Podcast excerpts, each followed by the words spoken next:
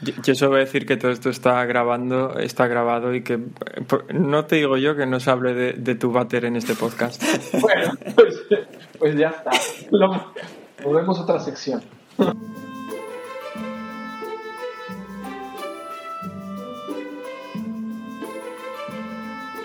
Anécdotas de triatlón y otros deportes de resistencia.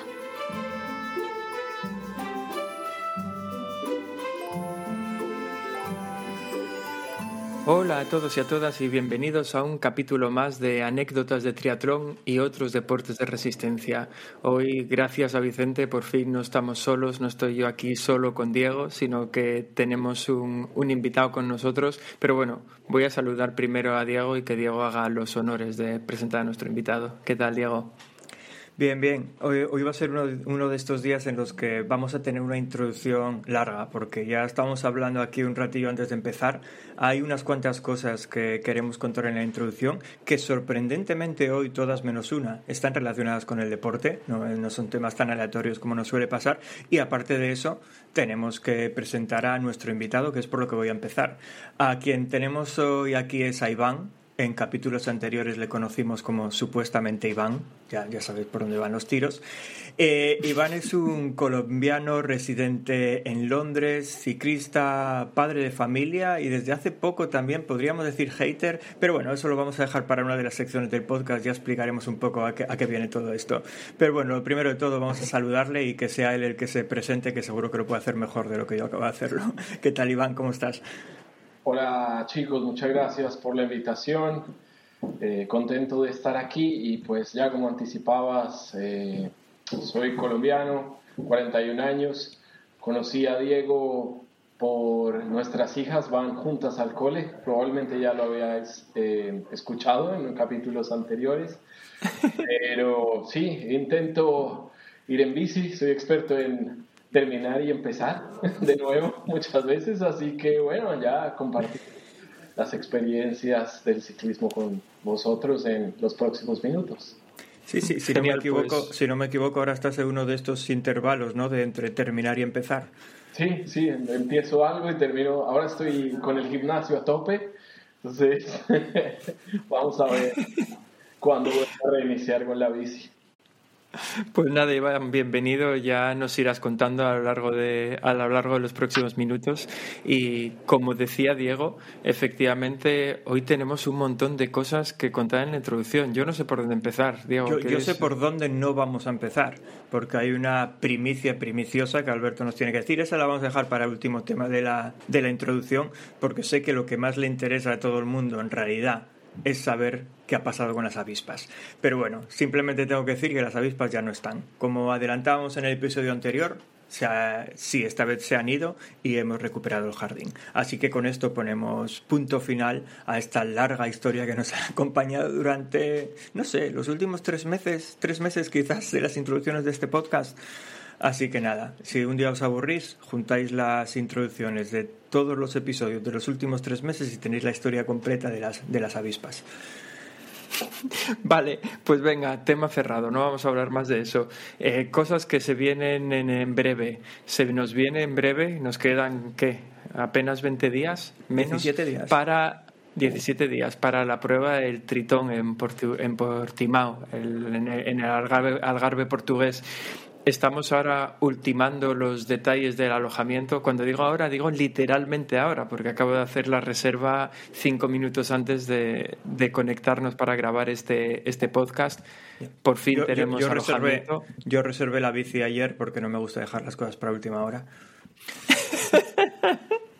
Pues bueno, por fin, por fin tenemos alojamiento. Creo que al final va a estar bastante bien. Lo, cierto es que en esta temporada eh, Portimao está muy barato. Casi todos los alojamientos que he encontrado tenían precios relativamente irrisorios, que yo pensaba, a ver si me está cobrando solo una noche en lugar de las seis. Pero no, no, era el precio de seis noches.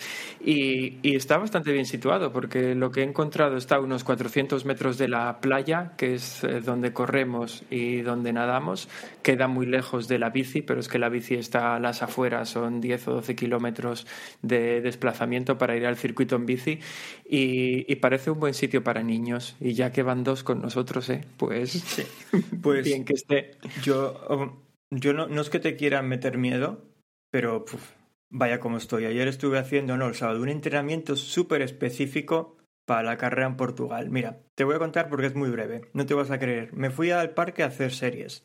En mitad dije, estoy cansado, me estoy quedando sin azúcar, necesito comer algo. Ya me conoces, yo nunca llevo ni geles, ni comida, ni nada.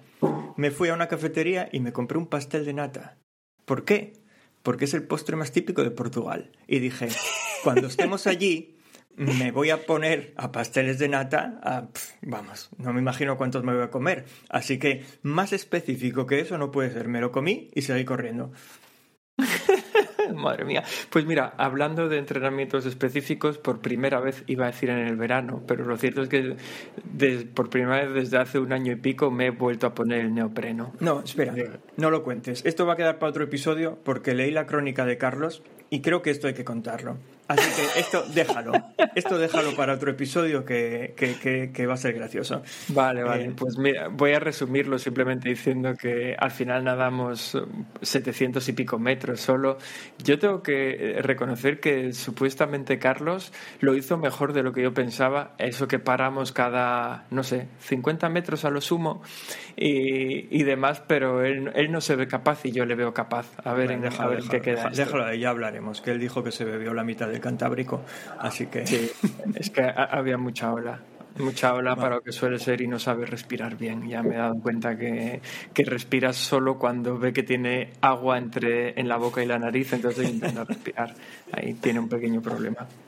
Bueno, ya, ya, que, ya que estamos hablando del tritón, que es un triatlón y de estas cosas, contar que aquí Iván, aunque sea ciclista, por ahora, solo ciclista, está planteándose hacer un triatlón quisiera eh, llegar a, celebrarlo, a dármelo de cumpleaños. Estaba pensando darme de regalo, ponerme en forma si tiene algún tipo de sentido, eh, a manera de motivación, ¿no? Darme, darme la oportunidad de...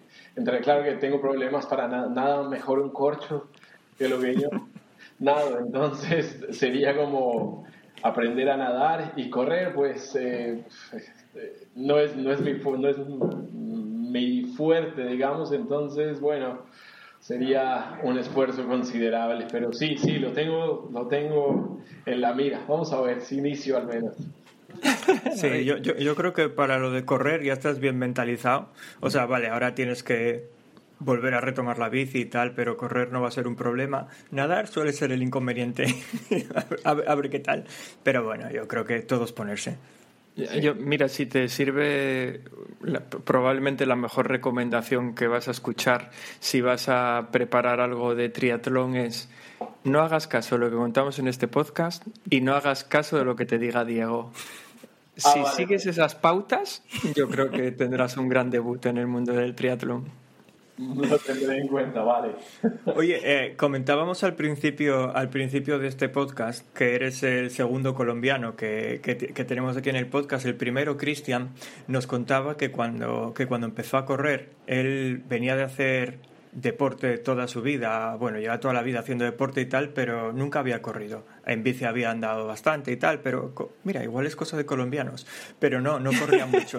Entonces, un día empezó a correr y le dolía la rodilla, pero le, le dolía la rodilla creo que recordar que la historia era que le dolía cuando corría, pero él solo corría por las tardes y luego se iba a dormir y al día siguiente ya no le dolía. Entonces, bueno, no le dio importancia, dijo, ¿qué más da? Si me duele y luego duermo y ya estoy bien. Y siguiendo los consejos de Alberto en este podcast, dijo, lo mejor si os duele la rodilla es ignorarlo. A ver, la gente tiene que entender que muchas veces damos consejos en plan de broma. Pero, pero bueno, hay quien se los toma en serio y claro, acabó con una tendinitis corriendo una media maratón. Sí, ahora recuerdo su caso, era todo muy curioso porque decía que le dolía cuando corría despacio, pero no le dolía cuando corría rápido. Entonces decidió correr una media maratón lo más rápido que pudo para que le doliera menos la rodilla. Todo, todo muy raro. Yo creo que ahí en Colombia os, dan algo, os dan algo que... Oye, pues antes de cerrar el tema del, del, tritón este, simplemente comentar que eh, ya que me he puesto a mirar los alojamientos, estuve revisando el tema de circuitos y demás, porque bueno, trataba de buscar un alojamiento que estuviera cerca o lo más cerca posible de la mayoría de los circuitos y me he dado cuenta de que han rebajado el circuito en bici. No sé si tú lo has visto, Diego, ah, pero pues es curioso porque la primera vez que Diego y yo nos planteamos hacer el tritón, había un full distance que eran pues 4 kilómetros nadando, 180 en bici y una maratón, es decir, las distancias de un Ironman, pero en tres días. Luego eso desapareció ya el año pasado y a lo que ahora llaman distancia completa es lo que en un Ironman sería un 70.3, excepto la natación, que son 3,6 kilómetros, pero son 90 de bici y una media maratón. Y de esos 90 de bici, en el circuito del año pasado, en lugar de salir 90 de bici, salieron 100 con unos 1500 metros de desnivel. Pues lo he mirado este año, cuando he vuelto a revisar el circuito, y lo han vuelto a rebajar. Ahora ya no son 100 siquiera, ahora son 72 con 750 metros de desnivel. Dentro poco. Que nos devuelvan el dinero, que nos están quitando kilómetros, ¿no? Sí, sí, cada vez menos. Esto ya es una salida light de fin de semana, lo que, pues lo que queda ahora. Bueno, pues estamos, a punto, estamos a punto de arrancar con las secciones del podcast. Lo digo porque Iván dice, mira qué fácil es esto, si los que hablan son ellos. Todavía no se da cuenta de lo que se le viene encima, pero, pero antes de nada, Alberto, comenta lo que la, noticia, la noticia de la semana tengo una notición, una, una primicia, que además es que estoy tan seguro de que va a hacer tan felices a los oyentes de nuestro podcast, porque claro, es algo que, bueno, es lo que tiene, ¿no? Que, que al final tus alegrías son las alegrías de todos. y es que y es que me ha tocado la lotería y vosotros pensaréis, joder, claro, teniendo un podcast, seguro que ya estaba forrado y ahora resulta que encima me toca la lotería. Pero no, no, no es esa lotería la que me ha tocado, no me ha tocado dinero, sino algo mucho mejor. Me ha tocado la lotería de la maratón de Tokio. Así que en marzo del año que viene sin, sin, contar con ello, porque yo me apunto a todas las loterías de las, de las mayors, me apunto ya de manera automática todos los años y nunca me toca nada. Eso es de 2018. Que nunca te toca nada si te tocó Chicago también.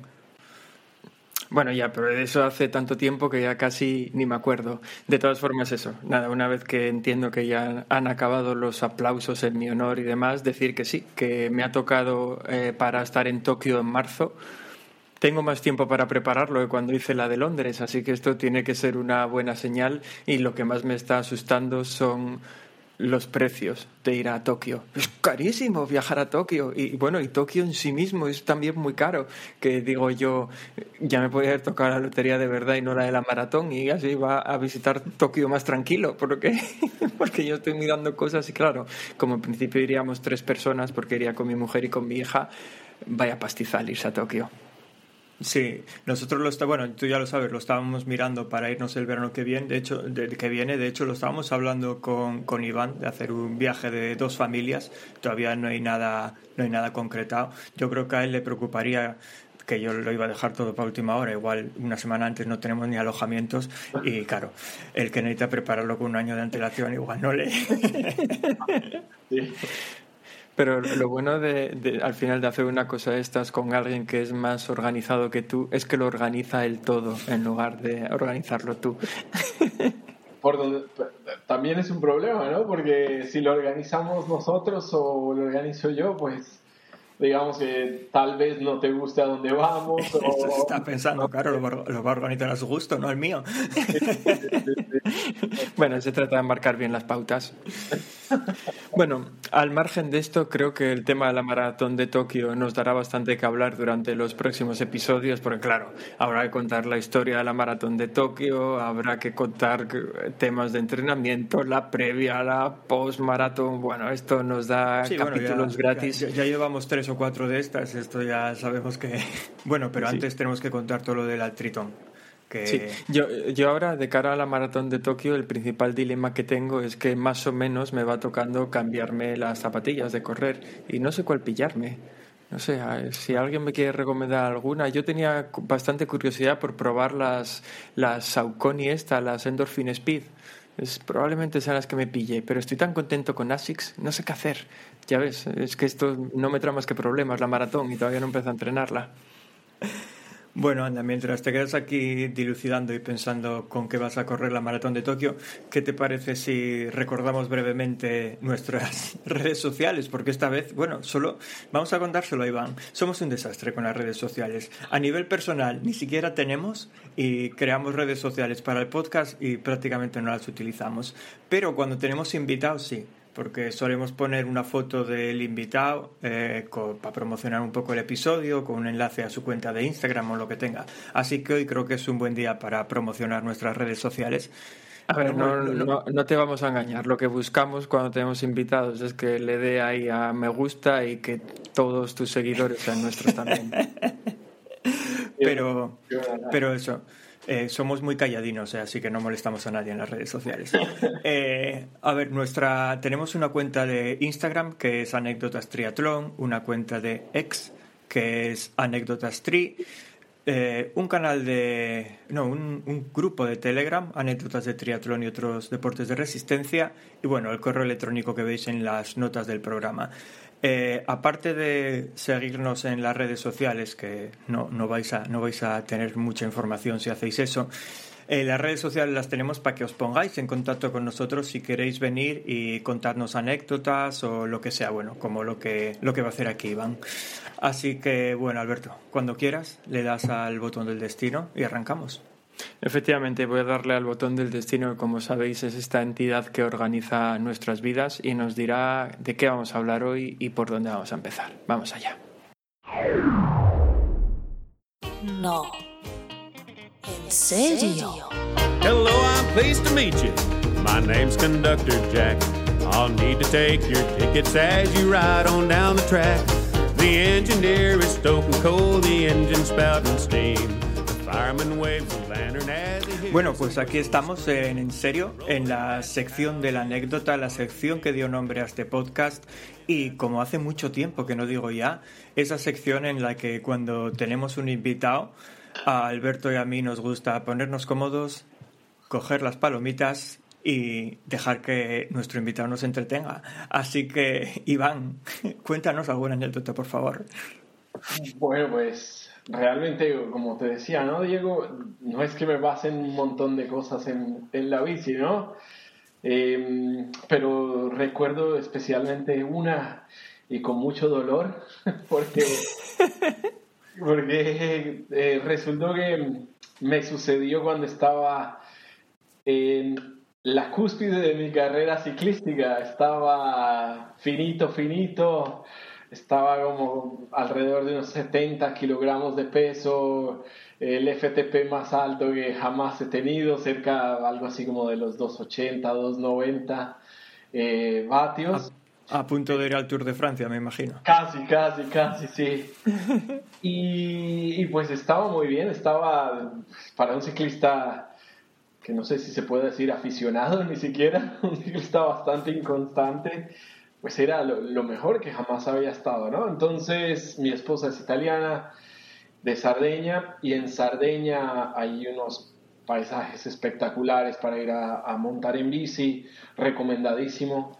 Em, tiene unas montañas que si no son tan exigentes, eh, pues son bellísimas porque están al costado, en plena costa y tú vas subiendo y vas viendo ese mar azul de diversos colores, eh, con un buen clima em, y sabes que te espera una buena cena cuando terminas tu recorrido. es, es, un espectáculo. Mm, aprovecho para promocionar Sardeña como destino para ir a hacer ciclismo o ir a hacer deportes o para comer. Está bien, está muy bien. ¿eh? ¿Ella, ella, ¿Ella es de allí, o sea, de Cerdeña, o es solo Italia en general? No, mi esposa es de Cagliari, que es la capital de Sardeña, que es al sur de la isla, ¿no? Es una isla que tiene como unos 400 kilómetros de largo por tal vez unos 250 de ancho. Eh, está, está, muy bien, tiene de todo, tiene montaña, tiene obviamente pues las playas son eh, paradisíacas, son playas tipo Caribe, eh, pero en el Mediterráneo, ¿sí? Yo, yo, yo, creo que, Alberto, tú estuviste por ahí, ¿no? Sí, sí, estuve hace unos seis o siete años. La verdad es que nos encantó el sitio. Lo único que no me gustó es que había mucha medusa en las playas, pero sobre todo por la, por la zona eh, noreste, juraría que era. Era donde más, eh, más problemas de medusas nos encontramos, pero bueno, al final es que es lo bueno que al ser una isla relativamente pequeña te cambiabas en un momento de, de lado y no encontrabas y por allí estuvimos haciendo alguna eh, que otra excursión también en velero y la verdad es que me, me, gustó muchísimo el sitio, impresionante. Es bellísimo, tiene un montón de cosas que hacer. Eh, y bueno, continuando con la historia, entonces del campamento base, digamos, de donde partimos. Yo partí un día con, con un amigo, eh, es el esposo de una prima de mi esposa, si tiene sentido. Eso... Uf, qué, qué, complicado, a mí ya me duele la cabeza. Vamos a llamarle un amigo. Un amigo. Entonces, él pues eh, va en bici regularmente y pues entrena en, en Sardeña, ¿no? Eh, decidimos ir desde su casa, que está como a unos 30 kilómetros más o menos desde donde inicia la subida. La subida se llama Campuomo eh, y termina en un pueblito arriba que se llama Burchey. ¿sí? Entonces la Campuomo, que se conoce como la Campuomo, son tipo 8 kilómetros al 7-8% de pendiente y luego el segundo tramo hasta Burchey serán unos 5 kilómetros un poquitín, un poquitín más exigentes, eh, pero es, es, bellísima la, la subida. bueno, entonces eh, mm, salimos de su casa súper contentos, yo iba genial, me sentía súper bien. Y empezamos a subir y bueno, yo dándola toda, con, mirándome los vatios para ver cómo íbamos, me sentía tipo en el tour. en el Giro, digamos. en el Giro de Italia. en el Giro, sí. Y entonces, eh, bueno, yo vi que él se iba quedando atrás, ¿no? Y yo pues no tuve misericordia. y cuando lo vi que se quedaba, eh, le metí un poco más de cañita sabiendo, porque había estado estudiando el perfil, había estado estudiando el, el, recorrido. Bueno, vamos, a, vamos a dejar de llamar a esa persona amigo también. no, no, no, tú sabes, por favor. todos hemos sido y cuando nos vemos con condiciones, eh, digamos, en las subidas no hay amigos. y entonces, eh, sí, terminé arriba, arriba, tal vez en unos, no recuerdo, 35 minutos o así, son 12 kilómetros. Em, y bueno, cuando terminé, quedé esperando tal vez unos 5 minutos o así, cuando llegó eh, mi amigo y para disfrutar del paisaje, vimos el paisaje, todo bellísimo. Él no estaba tan contento, pero muy bueno. Ya, se podrán, os podréis imaginar. Luego para volver, ah, entonces me, me había olvidado, son muchos eh, tornantes, ¿no? Entonces vas subiendo y son U's y, donde no ves eh, que sigue o cómo sigue la subida, porque pues no, la montaña no te deja ver qué hay detrás, ¿no? Resulta que él subía o sube esta, esta colina mm, prácticamente una vez por semana o una vez al mes o regularmente. Él hace, entonces la conoce muy bien. Para bajar, yo digamos que como colombiano tal vez, si, si, si han visto algún colombiano bajar los más hábiles, ¿sí? Y yo pues no, soy la excepción a esa regla. Entonces, em, cuando nos dimos la vuelta y empezamos a bajar, él bajaba con el conocimiento que le da haberla hecho un montón de veces y bajaba. Y, y, con, el ansia de vengarse porque le habías dejado. No lo quería decir yo, no lo quería decir yo, pero me lo pareció un poco. y yo entonces empecé a bajar, intenté seguirle la rueda. Eh, ah, un detalle que se me había olvidado. Yo alquilé esa bicicleta en donde estaba. No era mi bicicleta normalmente la que uso. Y realmente yo estaba pensando en la subida y el freno, en, en, Inglaterra los frenos son invertidos, ¿sí? sí. Como en toda Europa. Entonces, em, pues para frenar con el, con el delantero, tú presionas a la izquierda. Eh, izquierdo en, en, Europa, ¿no? Y aquí es con el derecho, el de adelante. Sí, tiene sentido eso, ¿no? Y adicional a eso, el freno de esa bicicleta estaba bastante tensionado, por lo que cuando presionaba el, el delantero derecho estaba muy cerca del ring. Si eso tiene sentido, mientras que el trasero estaba, digamos, normal. En una curva de esas, cuando íbamos bajando, yo no veía que cómo seguía la curva y lo vi a él tomarla bastante inclinado.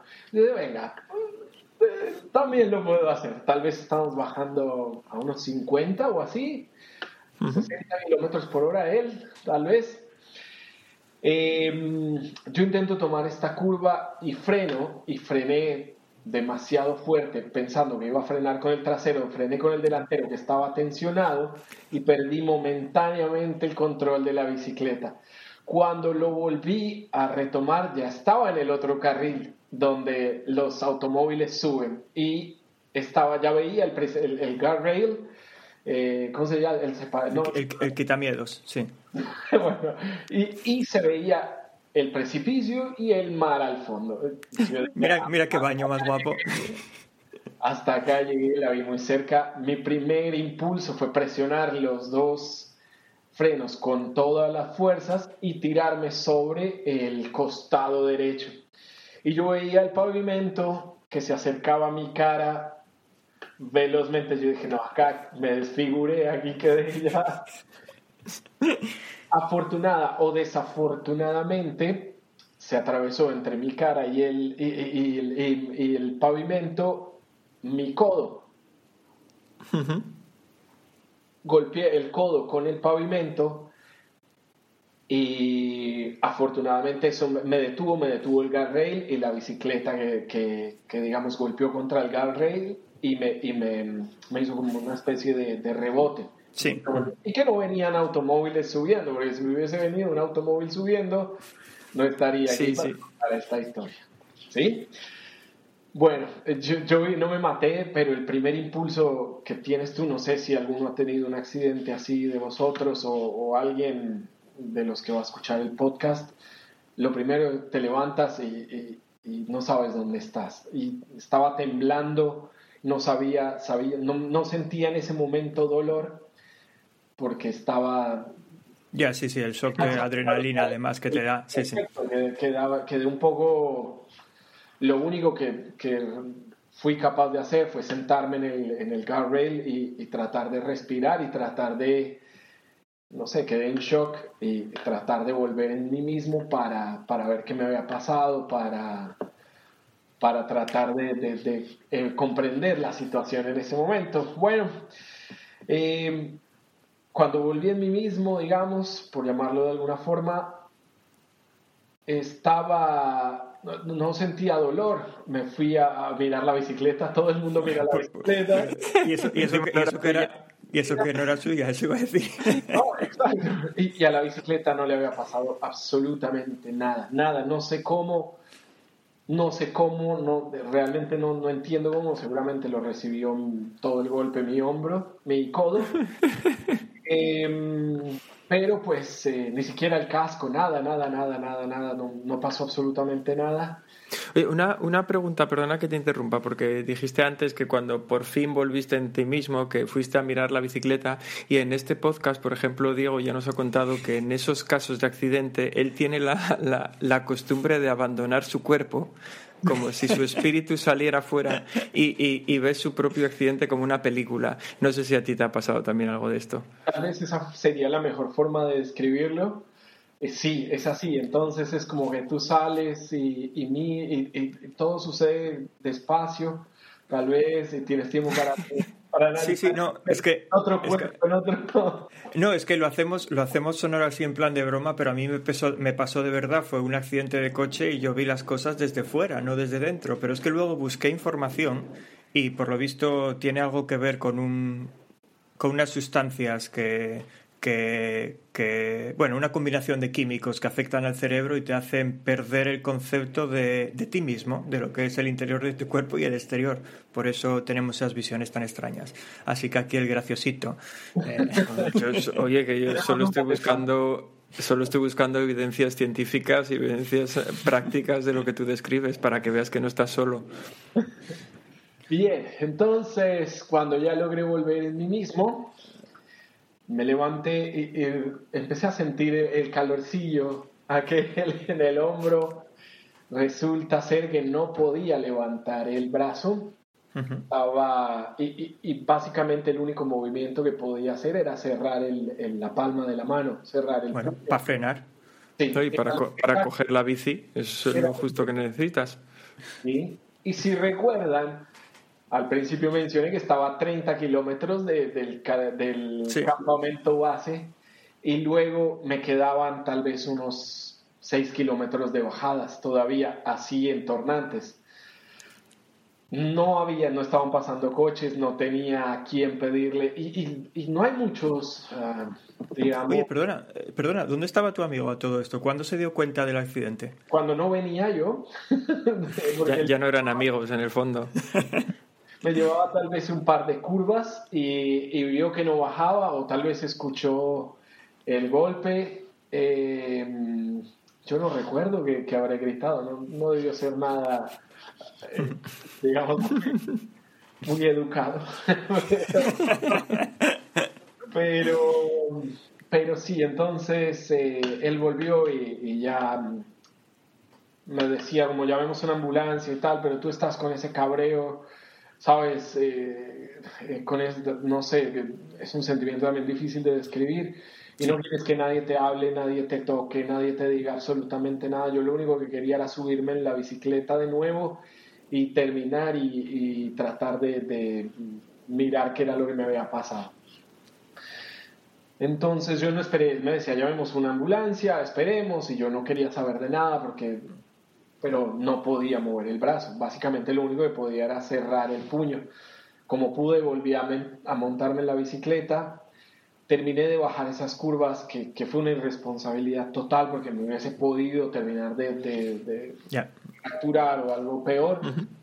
Em, entonces estuve bajando así, solamente maniobrando con la izquierda y, frenando con el puño y pues con la izquierda también.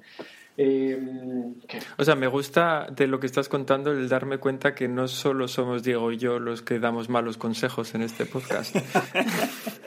yo, yo, lo que yo lo que quiero lo, lo que estoy pensando es que con el, el codo y el hombro dolorido en una bajada que tienes que aguantar el peso que precisamente lo aguantas con, con las articulaciones de, de, los brazos, tuvo que ser complicado. ¿eh? No, era, era, terrible. Yo realmente, de hecho, ahora que hago memoria, estaba pensando en alguna de estas siguientes, mm, me salgo, no, no puedo frenar y, y me voy. Pero pues ya estando allí, tú ya lo único que quieres es terminar. Entonces terminamos la bajada, luego 30 kilómetros a casa en plano, con tráfico, porque ya no estás en la subida, ya estás más o menos en, una parte de la ciudad, el dolor, eh, el cabreo. Entonces, bueno, llegamos ya finalmente a casa y ya me pude, me, me, pude revisar y estaba completamente, eh, tenía las raspaduras obviamente en el brazo, eh, no se veía mayor cosa en el hombro pero no lo podía mover. Cuando llegué a Londres después, eh, fuimos a, donde un amigo médico del padre de, mi esposa y él me, como me movió el brazo, me dijo, ah, sí, está, está me dijo, está luxionado, algo así me dijo, luxado, eh, pero, pero no me tomó placas, ¿no? Absolutamente nada. Entonces tuve que volver a Londres eh, y me dijeron que el acro joint, el AC joint que llaman acá, el acrominion, eh, se, me había, se me había roto, que es como un tendoncito que une las dos partes, es el punto más alto del hombro.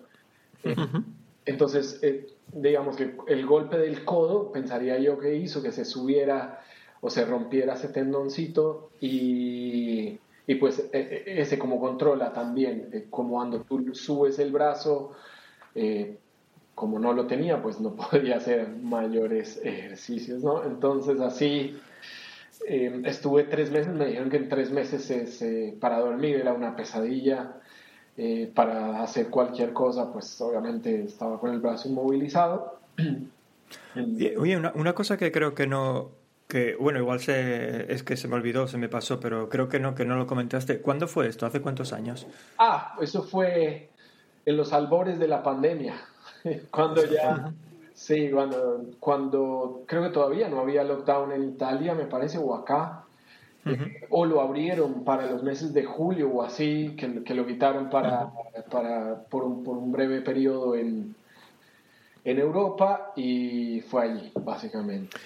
Yo, yo, lo que estoy pensando es que, bueno, calculo que desde la caída hasta que llegaste de nuevo a casa serían unos 30, 40 minutos eh, todavía.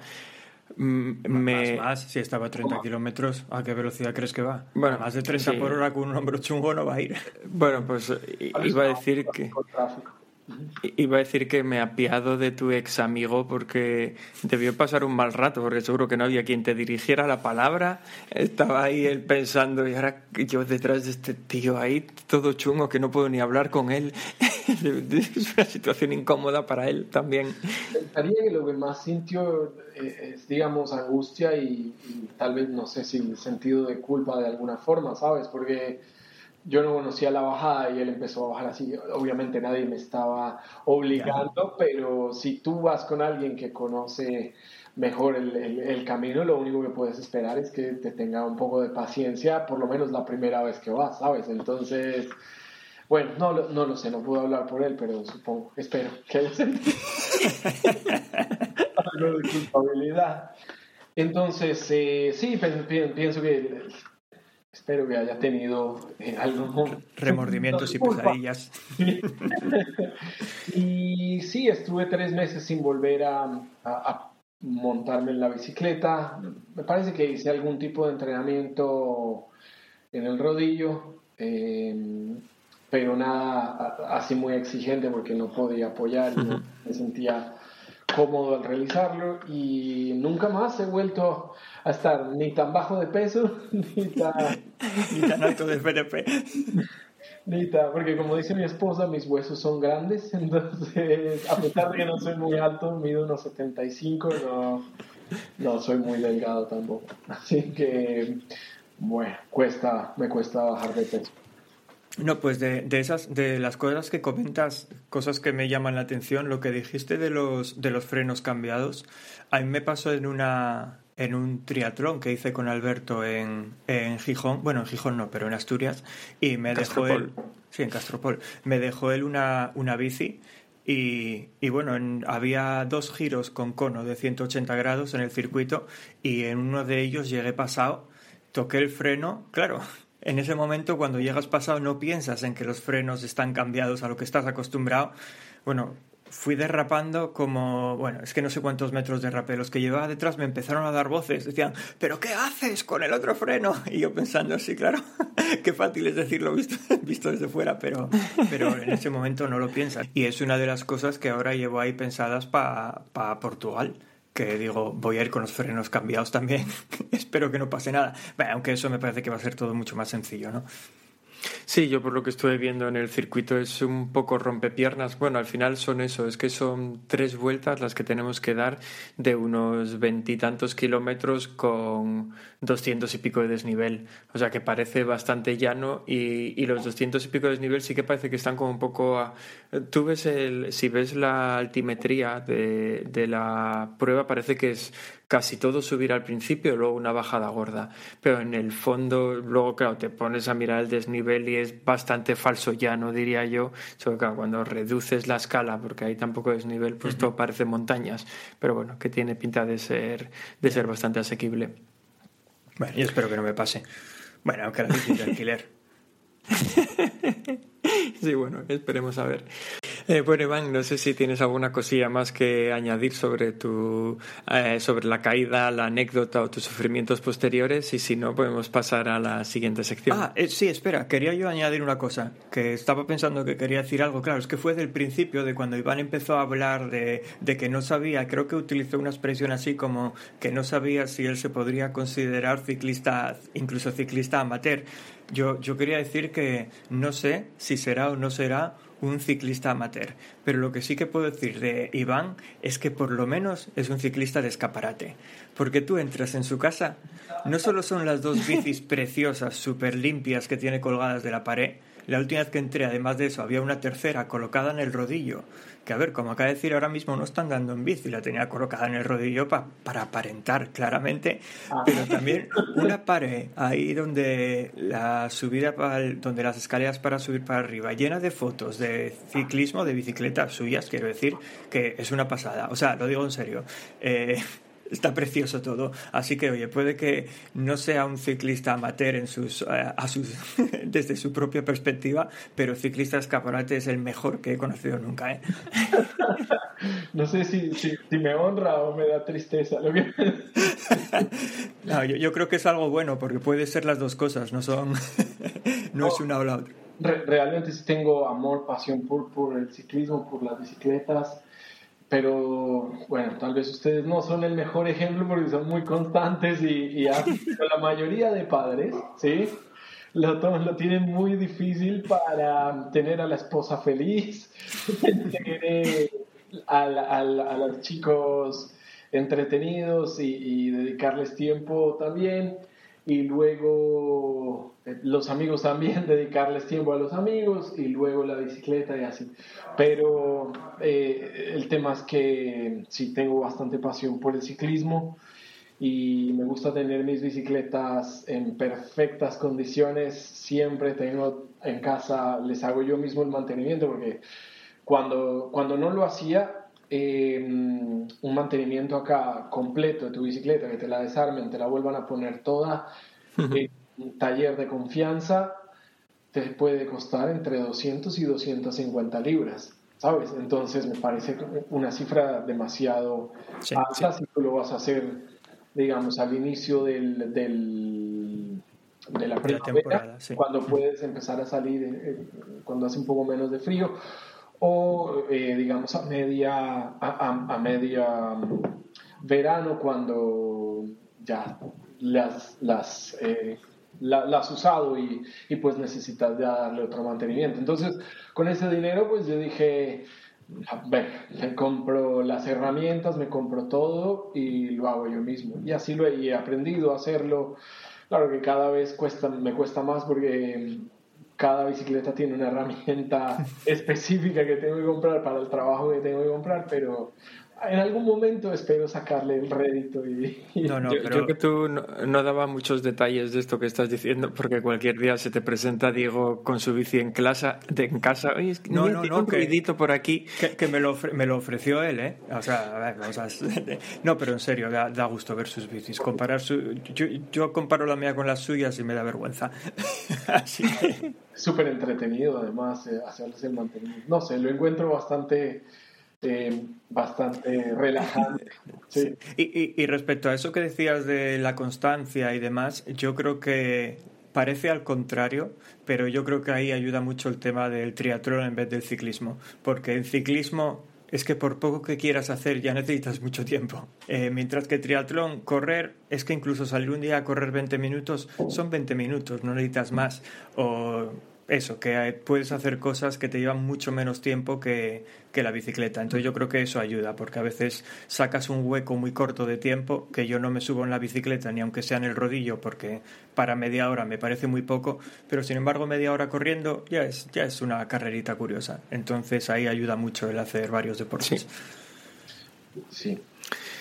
Vale, pues nada, aprovecho este ratio de silencio para darle al botón del destino y nos saltamos a la siguiente sección.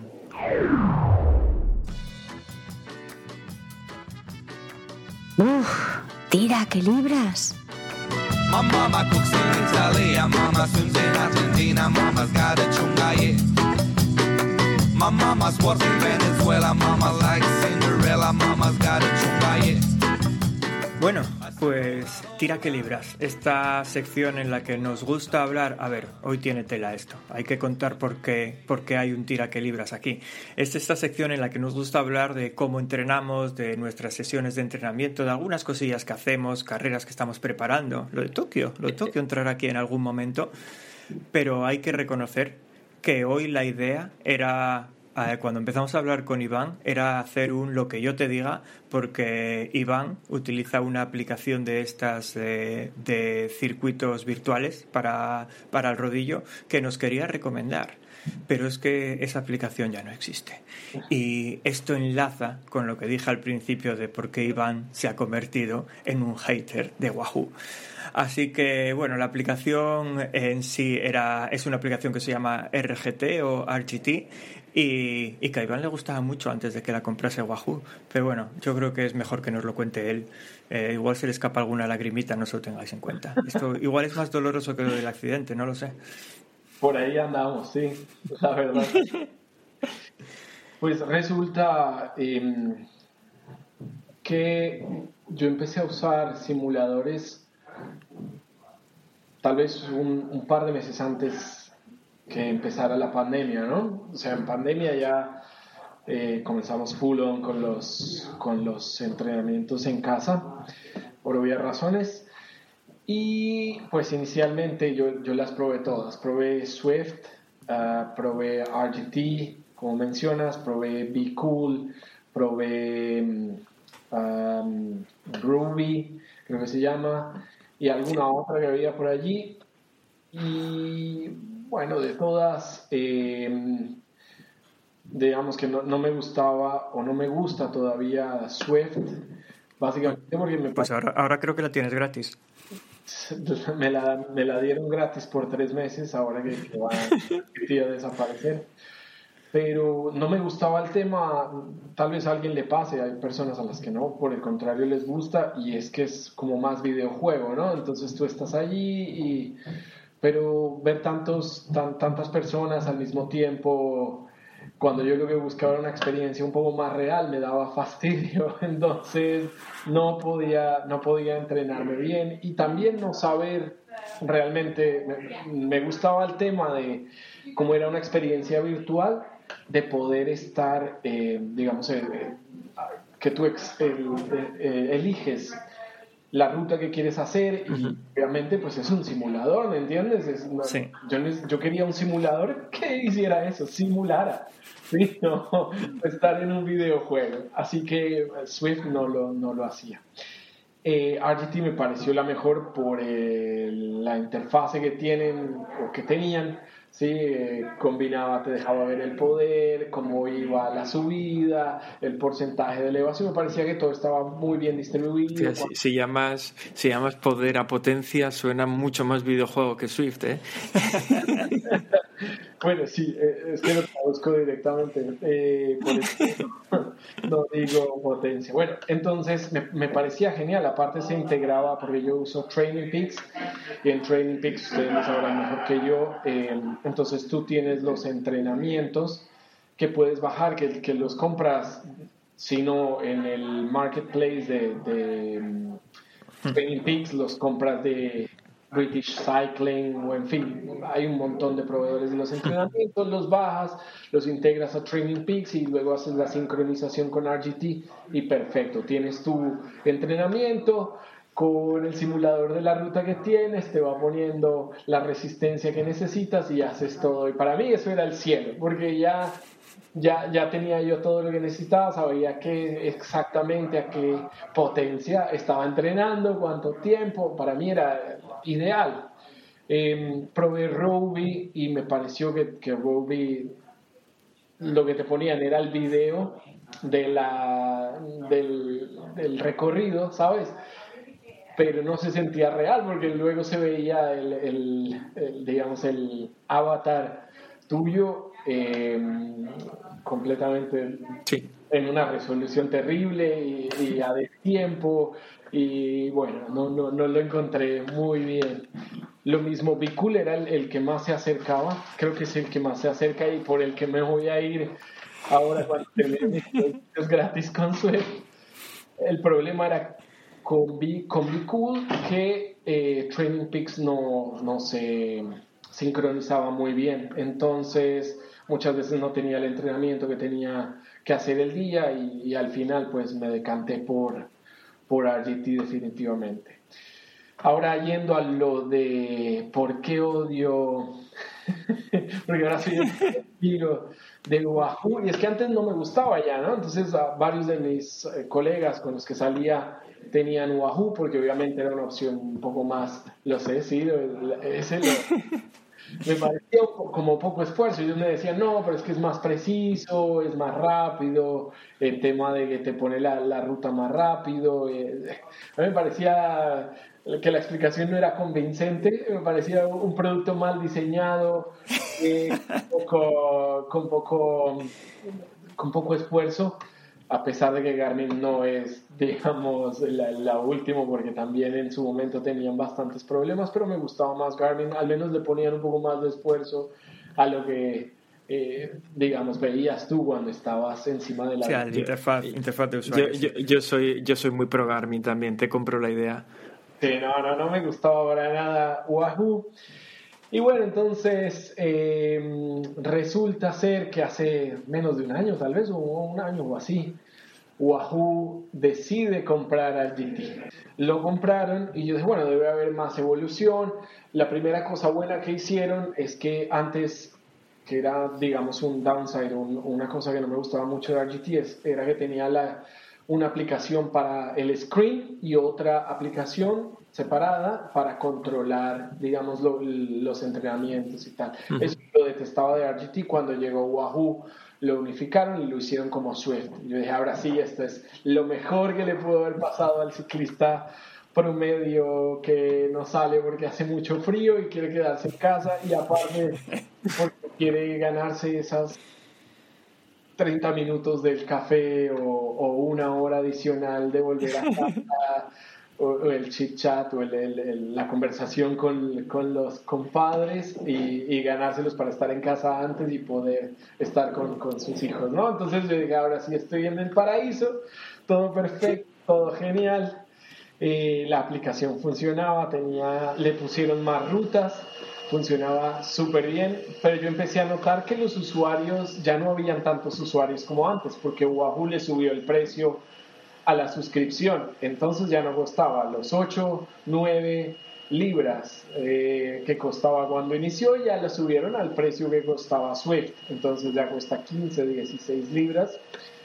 Por lo que la gente, pienso yo, ¿no? que podría ser la causa, eh, decidió abandonar para aplicaciones más económicas, como la más Swift. Y pues yo empecé a ver menos y menos gente en la aplicación. Eh, eran solo bots ahí que te hacían las veces de pacers para llevarte, eh, que te ponían el paso. Y hace unos pocos días, pues que dieron la noticia que Wahoo eh, había decidido cerrar la plataforma, pues ya me hizo darme el peor enemigo de Wahoo y, voy a empezar una campaña para de descrédito para que nadie nunca sus productos. Tal y como lo estás contando, yo estoy llegando a la conclusión de que esa plataforma de la que yo nunca había oído hablar solo la usabas tú y, los bots y me imagino ahí al, CEO y demás gente de, de Wahoo sentados en su mesa diciendo ¿cómo se decimos a Iván ahora? me dieron tres meses gratis en, Dicho esto, cuando, cuando, te mandaron el cuando te mandaron el correo electrónico para avisarte que la iban a cerrar, que decía eh, querido usuario o querido Iván. Querido usuario. No sé, no. Déjame ver. Ya no, no- ni lo miré del... Bueno, mientras lo buscas, yo iba a decir que yo hubo una temporada que estuve también muy, era muy aficionado también a todos estos simuladores. Eh, estuve mucho tiempo con Bicool cuando eran sus primeras versiones, que ahora mejoró infinitamente más que aquello. Probé Ruby en su momento, probé Swift, que a mí en su caso fue la que más me gustó, pero hoy por hoy ya no utilizo ninguna, solo utilizo como todo lo que hago son entrenamientos estructurados, los acabo controlando desde el Garmin y ya está. No uso ningún simulador ni ningún nada y así me ahorro unos dineros. También es la otra opción, pero con este frío ahora que ya viene... Pu- Pues eh, nada, yo, yo es que tengo el Wahoo Kicker, el Wahoo Element, el cadenciómetro de Wahoo y, y no, una marca que me gusta. Estoy pensando, Iván, no sé cuándo es tu cumple, pero igual te regalo un maillot de Wahoo o algo así que ponga I, I love Wahoo. Yo lo que estoy pensando es que si sigues así ya no te va a invitar a su casa a revisar tu bici.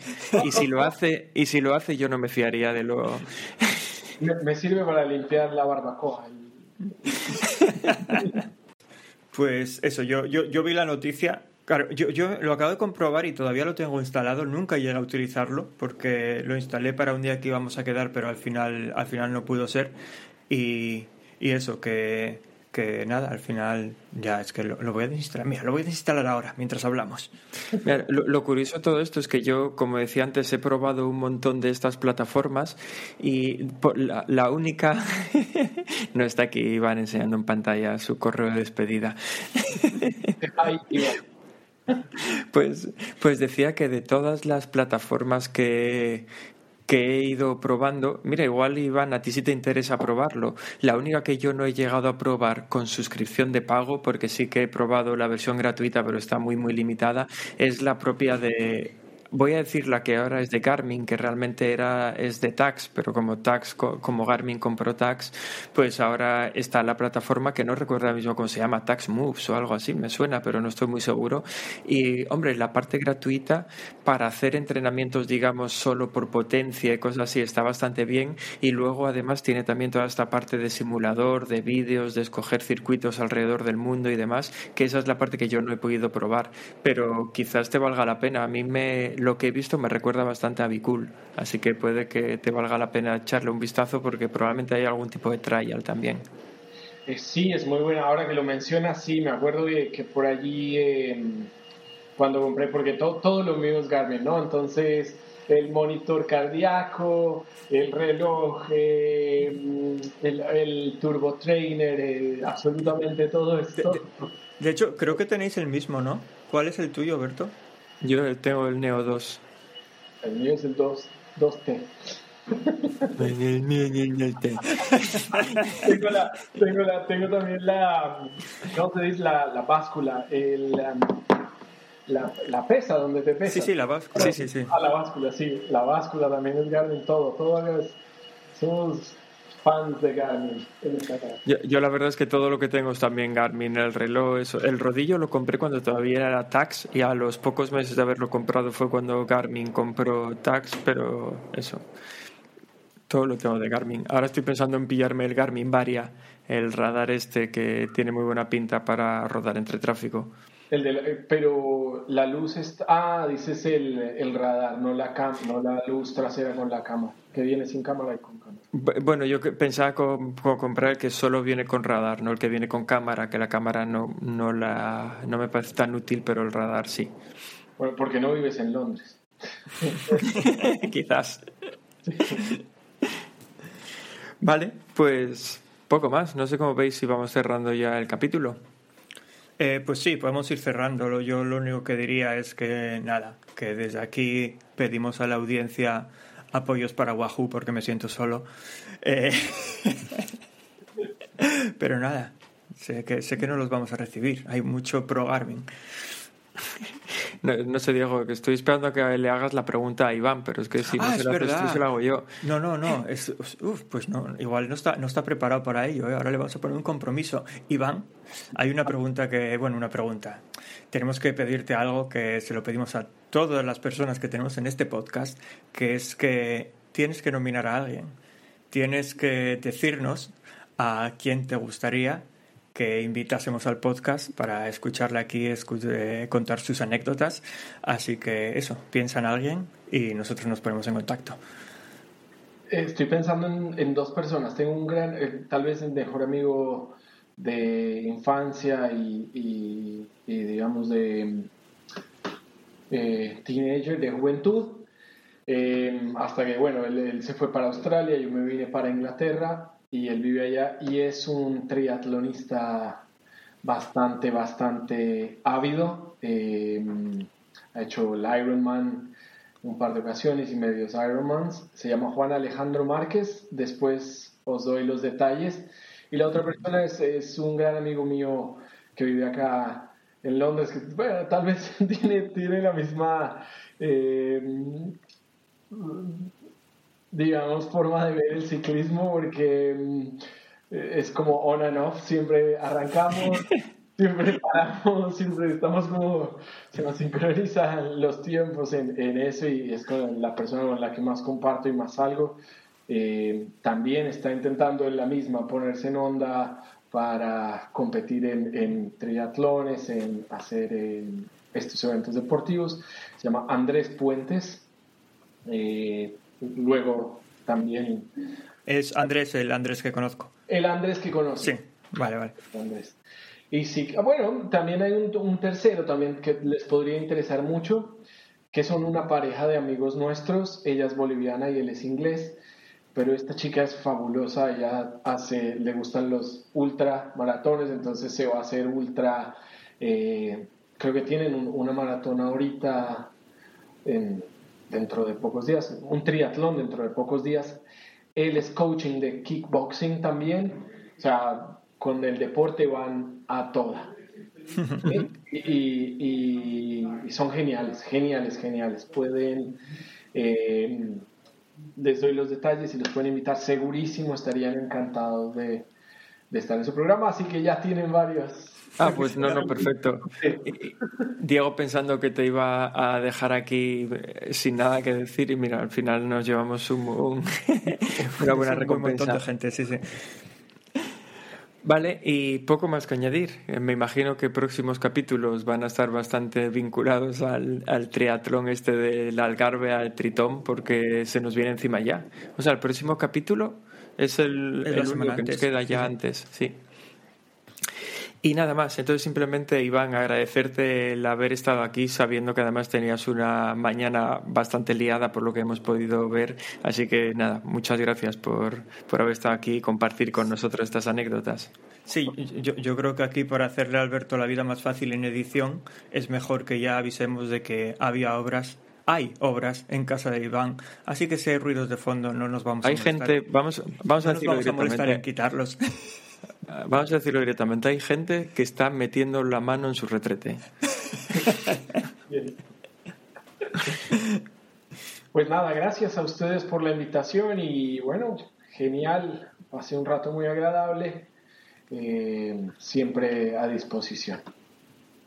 Muy bien, espero que hagas de Diego también un ciclista de provecho. y, seguidor de Garmin. Eh, pues, pues nada, pues eso, nada. Eh, me uno a las, a las gracias, Iván. Eh, muy entretenido todo lo que contaste, incluso siendo anécdotas así dolorosas, especialmente la de la del RGT, lo sé. Incluso siendo cosas así dolorosas, lo, lo contaste con mucha gracia. Eso siempre se agradece. Y, y nada, que, que muchas gracias a ti, muchas gracias a todos los que nos escucháis una semana más. Y como os digo siempre, sed buenos, huid de Yolanda y que Vicente os bendiga. Venga, hasta luego. Chao. Chao. Resulta ser que el, tubo este que está detrás del, del toilet, ¿sí? A ese mismo baja lo de la lavadora, lo de... Hostia, qué cosa más rara. Y resulta ser que estaba escapando. Y de tanto que le hicieron ayer con la máquina para sacarlo de afuera, lo han roto. Entonces tienen que ir a comprar partes y volver y desarmar y armar todo y ponerlo junto.